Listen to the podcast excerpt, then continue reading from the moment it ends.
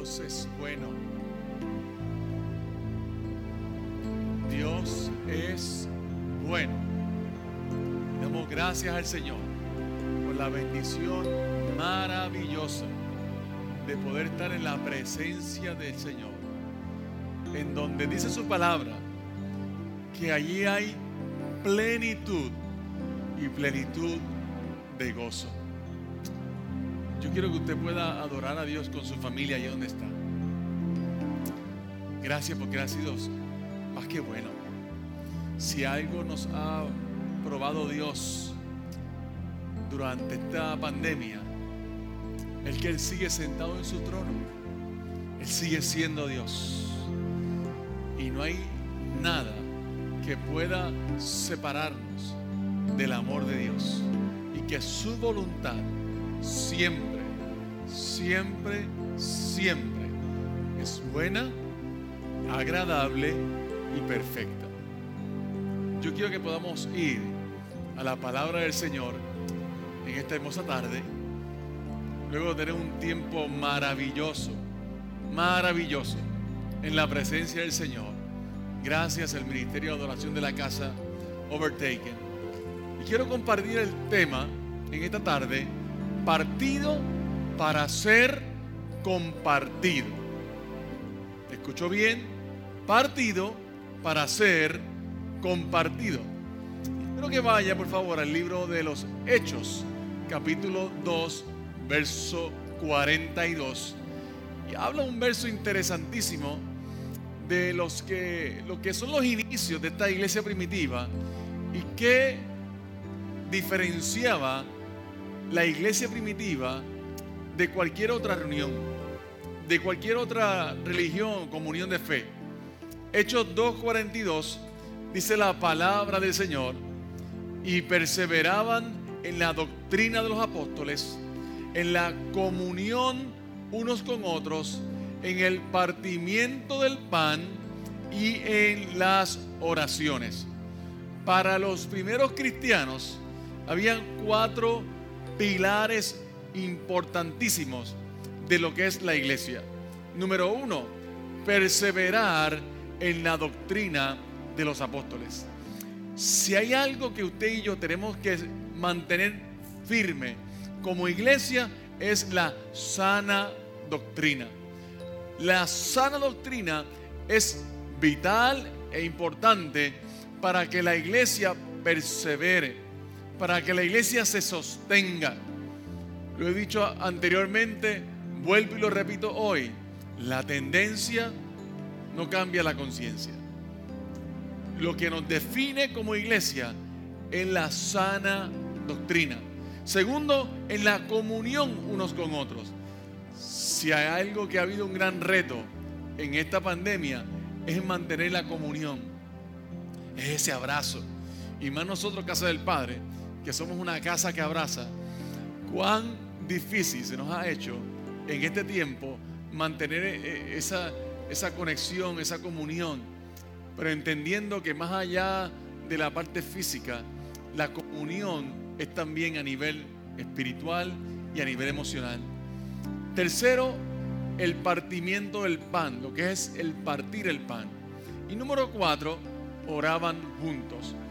Cuatro pilares esenciales para la iglesia primitiva de ese tiempo, pero también para la nuestra hoy. Perseverar en la sana doctrina, la comunión unos con otros, partir el pan, o sea, la mesa del Señor, compartir la mesa del Señor. Y cuarto, orar juntos. Para ellos, para esta iglesia primitiva, desde sus inicios, la búsqueda de la presencia de Dios era algo que los apasionaba. Pero es interesante en estos cuatro pilares el que habla sobre el partimiento del pan y lo ponen como algo esencial. Para los primeros cristianos se trataba de una experiencia especial del pacto de Dios. Pero hay algo interesante, el uso del artículo indefinido él. Fíjese que no dice el partimiento de un pan, dice el partimiento de pan. Es un artículo indefinido que cuando lo leyeron en ese tiempo era para ese tiempo, pero al otro día era el compartimiento o el partimiento de el pan. Y hasta el sol de hoy sigue siendo el partimiento de el pan. ¿Qué implicaba eso en el lenguaje original? Era que significaba una comunión, era una adoración en comunión. Cada vez que venía el momento de compartimiento de el pan o compartir el pan, era un momento de comunión en adoración. Era algo especial, era algo único. Así que en la cultura judía, el partimiento del pan era más que ingerirlo o comerlo. Era una oración de bendición antes de la comida o durante un tiempo especial de la oración y de la adoración. Así que, habiendo explicado esto, Jesús usaba un método bien particular al momento de compartir el pan. Lucas capítulo 24, verso 30, establece que es un método que se repite en otros momentos en el cual Jesús va a compartir el pan. Lucas capítulo 24, verso 30 dice, y aconteció que, estando sentados con ellos a la mesa, tomó el pan, lo bendijo, lo partió y les dio. ¿Puede ver el método? Tomó el pan, lo bendijo, lo partió y les dio. Pero antes de hablar de ese método, quiero que puedas comprender qué significa estar sentado en la mesa del Señor. Esto es un privilegio. Poder compartir la mesa del Señor es un privilegio. Estar sentados a la mesa es, más allá que un ritual, es más allá que una experiencia dominical. Hay una gran profundidad cuando tú y yo nos sentamos en la mesa del Señor. Número uno es un tiempo de recordar. Dice 1 Corintios capítulo 11, verso 23. Porque yo recibí del Señor. Wow. En la mesa recordamos todo lo que Dios ha hecho por nosotros. Todo lo que Jesús hizo por nosotros. La mesa es un tiempo de recordar. ¿Qué si en tu casa, en tu familia hoy, puedas separar este tiempo, este espacio, para recordar, recordar cuánto Dios te ha bendecido. Pero también la mesa es un tiempo de proclamación. El mismo capítulo de Corintios, en 1 Corintios capítulo 11, el verso 26, dice que hagamos esto todas las veces que comieras este pan y bebieras esta copa, la muerte del Señor anuncias hasta que Él venga. O sea que la mesa del Señor no solamente nos ayuda a recordar, también nos ayuda a proclamar. Yo quiero decirte, amada iglesia, y cada persona que hoy está conectada a este servicio, Cristo vuelve por segunda vez. Esa es nuestra esperanza de gloria. Él vuelve por su iglesia. Y cada vez que nos sentamos a la mesa, no solamente recordamos lo que Él ha hecho por mí, también proclamamos la venida de Jesucristo. Tercero e importante, es un tiempo para autoexaminarnos. Pablo en 1 Corintios capítulo 11, verso 27, dice que cualquiera que come de este pan o bebe de esta copa indignamente. El consejo de Pablo más adelante en el próximo verso dice, pruébese a sí mismo. Pablo está diciendo, la indignidad no debe ser el motivo que te aleje de la mesa. La indignidad lo que hace que nos autoexaminemos. Pruébese cada uno. ¿Cómo está mi relación con Dios? ¿Cómo está mi caminar con Dios? ¿Cómo está mi tiempo con mi familia? ¿Cómo está mi tiempo con mis hijos? ¿Cómo está mi tiempo con mi matrimonio? El autoexamen, autoexaminarnos. Y la mesa nos provee ese espacio para sí recordar, también proclamar que Cristo viene, pero también el, el autoexamen. Ese autoexamen que tú y yo tenemos que hacernos cada día en nuestra vida. Y hoy es una nueva oportunidad porque la mesa está servida para ti. La mesa está servida para tu reconciliación. La mesa está servida para tu salvación. Y hoy es día de salvación. Hoy es día de reconciliación. La mesa nunca te dice vete, indigno. La mesa te dice bienvenido, bienvenido, aún con tu indignidad, aún con mi pecaminosidad, aún con mis cosas que yo sé que no están bien. La mesa te dice ven, ven. Porque a la medida que usted y yo nos acercamos a Dios, hacemos ese autoexamen. Y cuando hay más cercanía, hay más santidad. A la medida que nos acercamos a Dios, provoca que cambiemos, provoca que hagamos eh, cambios necesarios en nuestra vida. Así que ese tercer punto de la mesa es importante, es el autoexamen. Ahora, volvamos al modelo de Jesús. Ese modelo de Jesús cuando va a alimentar a otros. Cada vez que Jesús iba a compartir el pan, alimentar a otros, tenía como que este modelo, un modelo como ya claro, definido, y no es casualidad, y quiero aplicarlo hoy en día para tu vida. Número uno, lo toma. Número dos, lo bendice. Número tres, lo parte. Y número cuatro, lo comparte. Es el modelo de Jesús. Cuando usted puede estudiar el Evangelio, cada vez que Jesús compartía el pan, los panes y los peces, utilizaba este modelo. Él toma, lo toma, lo bendice, lo comparte, lo parte, bien dicho, y lo comparte. Esto lo vemos en la alimentación de los cinco mil. En Marcos capítulo 6, en los versos 41 al 42 dice, entonces tomó los cinco panes y dos peces y levantando los ojos al cielo, bendijo y partió los panes y dio a sus discípulos para que los pusiesen delante y repartió los dos peces entre todos. Es el modelo de Jesús. Cada vez que va a alimentar a alguien, vuelvo y te lo repito, por favor, porque quiero que te lo grabes en tu mente y en tu corazón. Él lo toma, lo bendice, lo parte y lo comparte. Es el modelo de Jesús. Ahora, ¿cuál fue el efecto de ese modelo de Jesús en la alimentación de los cinco mil? El verso 42 dice, y comieron todos y se saciaron.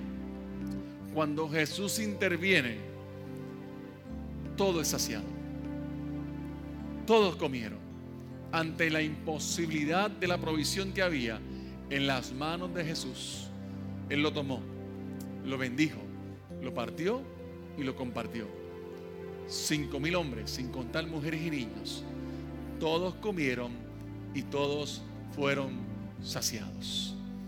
Yo quiero terminar en esta hora diciéndote que Jesús es el pan de vida. Que Jesús fue partido para que su amor saciara a toda una humanidad. Que su quebrantamiento tuvo como finalidad el poder llegar a tu vida con un mensaje trascendental. Yo te amo incondicionalmente. El pan de vida que es Jesús, ese pan que estaba antes en la mesa de la propiciación en el tabernáculo, simbolizando lo que vendría Jesús, ya no está en un tabernáculo. Ya yo no tengo que ir a una tienda, ya yo no tengo que ir a una carpa. No está puesto en la mesa de la propiciación. Ahora, ese pan de vida, mediante su Espíritu Santo, quiere hacer morada en tu vida y en mi vida. Ese pan de vida está hoy conmigo y puede estar contigo. Vuelvo y enfatizo sobre tu vida, sobre tu matrimonio, sobre tu familia. Hoy es día de restauración, hoy es día de reconciliación, hoy es día de salvación. Jesús es el pan que sacia toda hambre emocional y espiritual. Él es el pan que fue partido para ser compartido. Pero tal vez usted diría, ¿y qué tiene que ver eso conmigo? Eh, yo, no, yo no soy ni pan ni pez. Yo no tengo nada que dar. Yo quiero decirte en esta hora que de seguro, de seguro, en estos pasados cuatro meses ha habido quebrantamiento en tu vida. Ha habido procesos que nos sentimos partidos. Ha habido historias y momentos en que usted dice, ¿qué, va a pasar? No sé cómo Dios va a obrar en este asunto. Ahora mismo no tengo ninguna otra opción. Busco la manera de resolver las cosas y no encuentro alternativa ninguna. Yo te aseguro que al igual que yo, en este tiempo de esta prueba, de esta crisis, hemos sido partidos. Pero quiero decirte en esta hora que esa historia de tu vida, que ese quebrantamiento que ha habido en tu vida, al igual que lo ha habido en la mía, en mi familia ha habido momentos y noches largas en medio de esta pandemia. Lo hemos compartido antes, te lo recuerdo hoy. Ha sido duro el proceso. Ha sido un proceso arduo de incertidumbre. hemos visto cómo el quebrantamiento ha tocado las puertas de nuestra casa. Y nuestra mirada se alza al cielo. Y podemos citar la palabra del salmista, alzaré mis ojos a los montes. ¿De dónde vendrá mi socorro? Mi socorro viene de Jehová, que hizo los cielos y la tierra. Hemos estado en ese proceso. Hemos estado en medio del quebrantamiento. Pero Jesús me tomó, me bendijo, utilizó mi quebrantamiento y está alimentando a otros.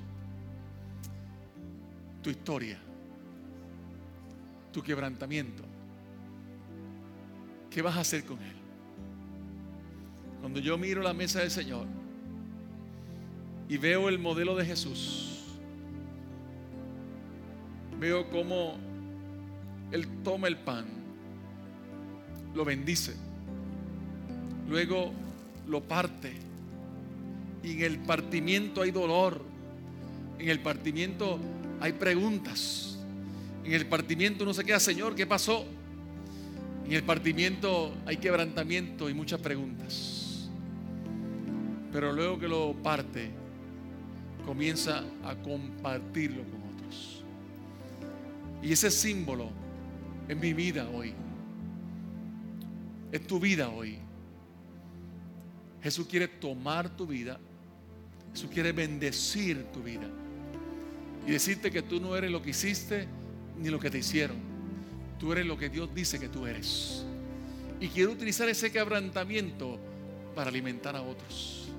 Y yo quiero que nos podamos preparar para la mesa del Señor. Para no solamente recordar, no solamente proclamar, sino también para autoexaminarnos. Yo quiero tomar la mesa hoy. Y dice la Biblia que la noche que Jesús fue entregado,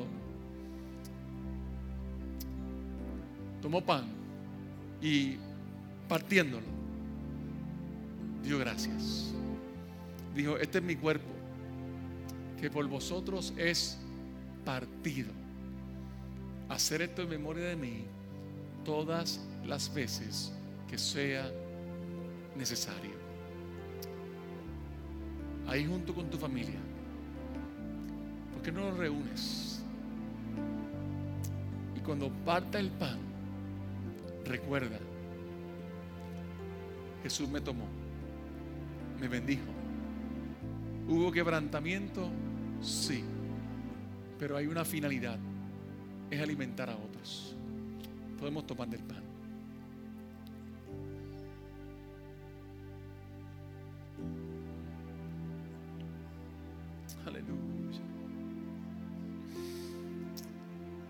Así mismo hizo con la copa, la copa del nuevo pacto. Diciendo, esto es mi sangre que es derramada por amor a ti. La Biblia dice que sin derramamiento de sangre no hay remisión de pecados. Y esa cruz hace más de dos mil años fue bañada con sangre por amor a ti y por amor a mí. ¿Qué tal si antes de tomar la copa puedes hablar con tu esposa, con tu esposo, con tus hijos? Y vuelvo y te repito por tercera vez, hoy es tiempo de reconciliación. Hoy es tiempo de restauración. Hoy es tiempo de salvación. esta es la oportunidad, la mesa está servida, no pierdas esta oportunidad.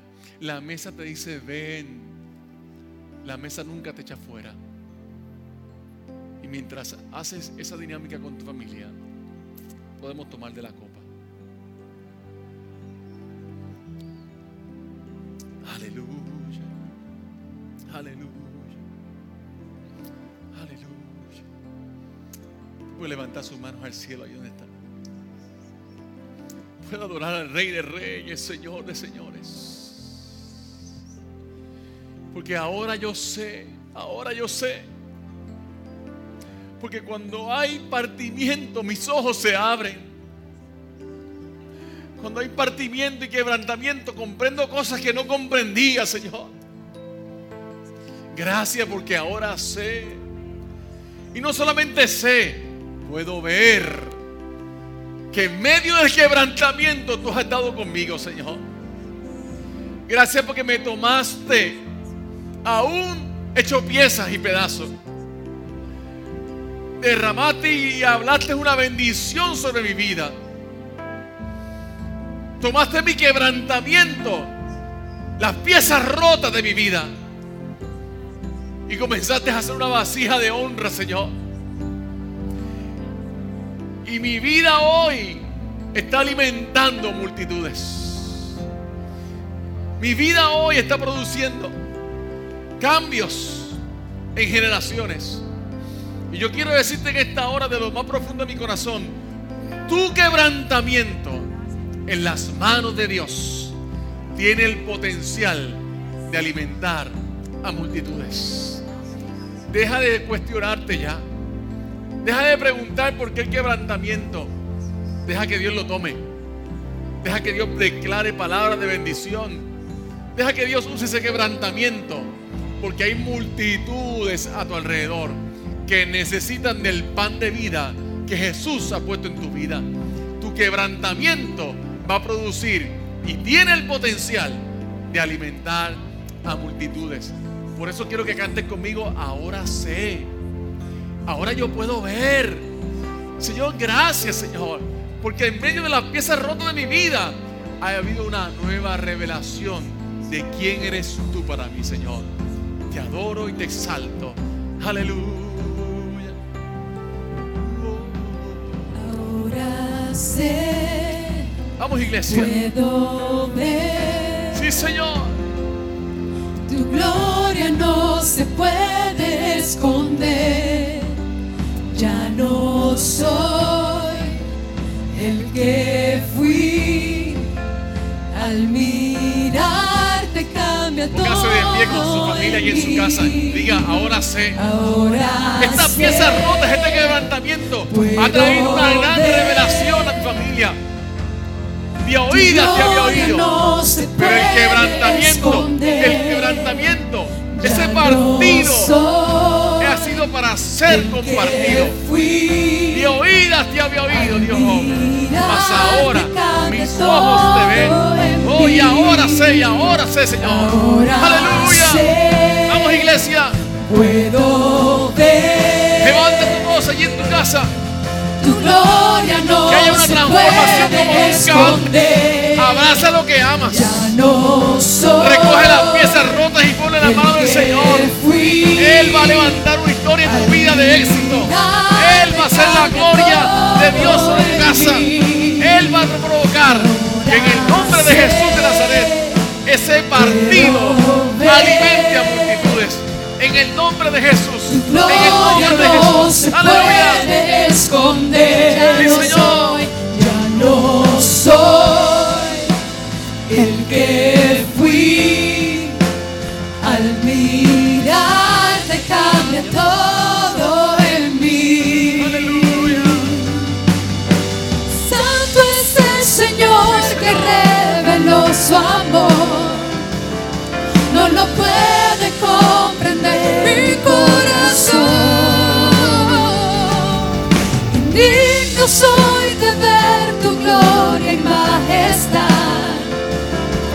lo único que mi alma cantará. Es aleluya, aleluya. Aleluya, Señor, allí en su casa, familia. Dios ha sido bueno, Dios ha sido bueno. Dios ha sido bueno. Gracias a Dios. Gracias a Dios. Gracias a Dios. Wow. Partido para ser compartido. El modelo de Jesús. Todo lo que Él toma, lo bendice. Luego de bendecirlo, lo parte. Pero lo parte para compartir. Y qué bueno que tu quebrantamiento en las manos de Él tiene el potencial de alimentar a multitudes. Espero que de hoy en adelante esas piezas rotas que estén en casa sirvan para compartir la historia de las grandes cosas que el Señor ha hecho. Así que queremos cerrar en este tiempo, no sin antes agradecer el respaldo. Recuerde que compartir es igual a evangelizar. Sabemos que hoy va a ser una, una tarde, un día de salvación, de reconciliación, de restauración en las familias. Pero también es importante recordarte que este próximo miércoles estaremos en nuestro oasis. Conéctese a través de la plataforma de Zoom, pendiente a nuestra página Casa del Padre Puerto Rico para todos los detalles. Y el próximo domingo, ese domingo 16, también estaremos reuniéndonos a través de nuestra página de Facebook y nuestro canal de YouTube de Casa del Padre Puerto Rico. No estaremos aquí en la iglesia, estaremos en las redes sociales porque queremos ser preventivos, queremos ser conscientes de que no pase nada en la iglesia, a nuestros familiares, aún al equipo de trabajo que está dando la milla extra. Y queremos que usted se quede en su casita disfrutando de nuestra fiesta en casa, pero también compartiéndolo. Amén. Así que, sin nada más, vaya y cuéntele a otros la transformación que Dios ha hecho en tu vida.